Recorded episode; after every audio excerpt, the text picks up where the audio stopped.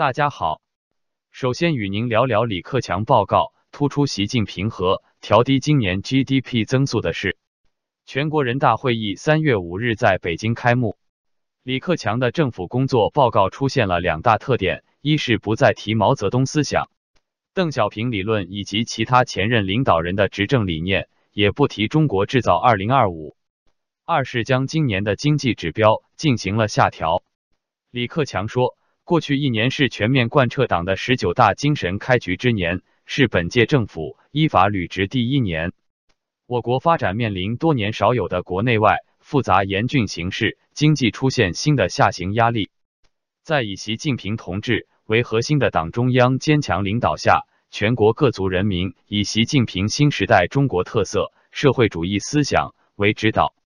李克强的政府工作报告提及二零一九年经济社会发展总体要求，并在政策取向方面文字也做出重大修改。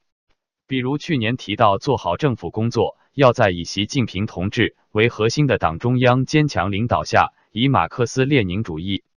毛泽东思想、邓小平理论三个代表重要思想、科学发展观、习近平新时代中国特色社会主义思想。为指导，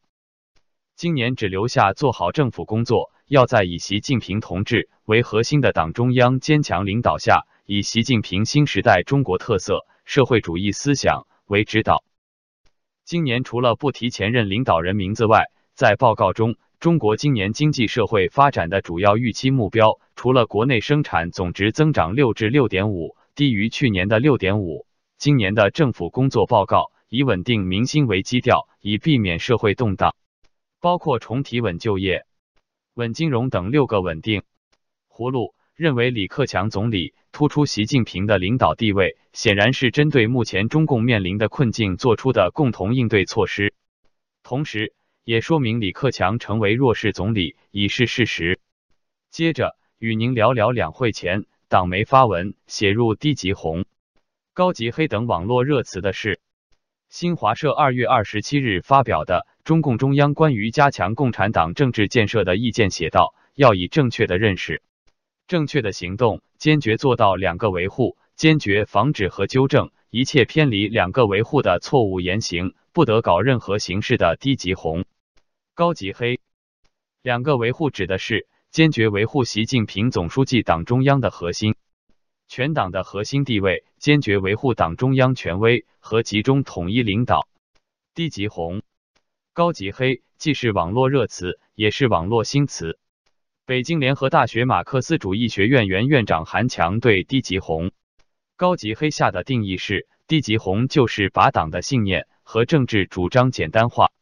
庸俗化，这其中有些行为是违反常理的，在不少情况下暗含的也是一种黑。韩强认为，高级黑在语言上可能更讲究技巧、更华丽幽默，甚至有时披着学术的外衣，伪装性更强。他进一步指出，高级黑还表现在极端化的解读党的理想信念、宗旨、方针政策等。北京的宪政学者陈永苗认为，现在党的文件可能更多的用意是针对网民。他现在的宣传工作的重点。已经不再是以前的人群，而是转向了网民，特别是青年网民。葫芦认为，将网络热词写入文件也算是中共与时俱进的表现，但他们却不提网络热词网上柏林墙。最后，与您聊聊中国烟草大王褚时健病逝的事。云南红塔集团原董事长，被视为中国最具争议的企业家之一，褚时健三月五日。因糖尿病并发症在云南玉溪病逝，享年九十一岁。与他共处六十多年的妻子马静芬向国内媒体透露了这一消息。褚时健多舛的人生感染了众多中国企业家，包括万科董事长王石、联想集团创始人柳传志、SOHO 中国董事长潘石屹在内的中国商界巨鳄们都曾拜访过他，或替他做过产品宣传。一九二八年。褚时健出生在云南农村，五十一岁时出任玉溪卷烟厂厂长，把当时还是云南中下等烟的红塔山品牌，在此后十八年间打造成了全国最大的烟厂。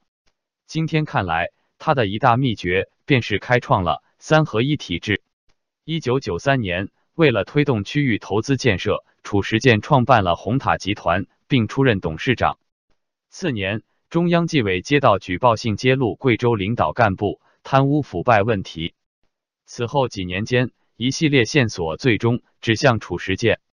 因涉嫌贪污上千万元，他在一九九九年被判无期徒刑，而他的女儿褚应群也在案件调查期间入狱后自杀身亡。三年后，褚时健因糖尿病保外就医。此后近二十年间，他实现了从体制内烟草经济到体制外经济的商业转型。出狱后，他倾注楚家全部积蓄，还借了五百万，在当地承包了两千多亩荒山，开始种橙子。他生产的褚橙一律采取标准化种植，实现灌溉、施肥、修剪等流程的统一。二零一二年，褚橙通过电商进驻北京市场。去年一月，他在楚橙庄园成立了云南楚氏果业股份有限公司，并任董事长。几天后。褚时健在九十岁生日当天宣布，他的儿子会接管公司的日常运作。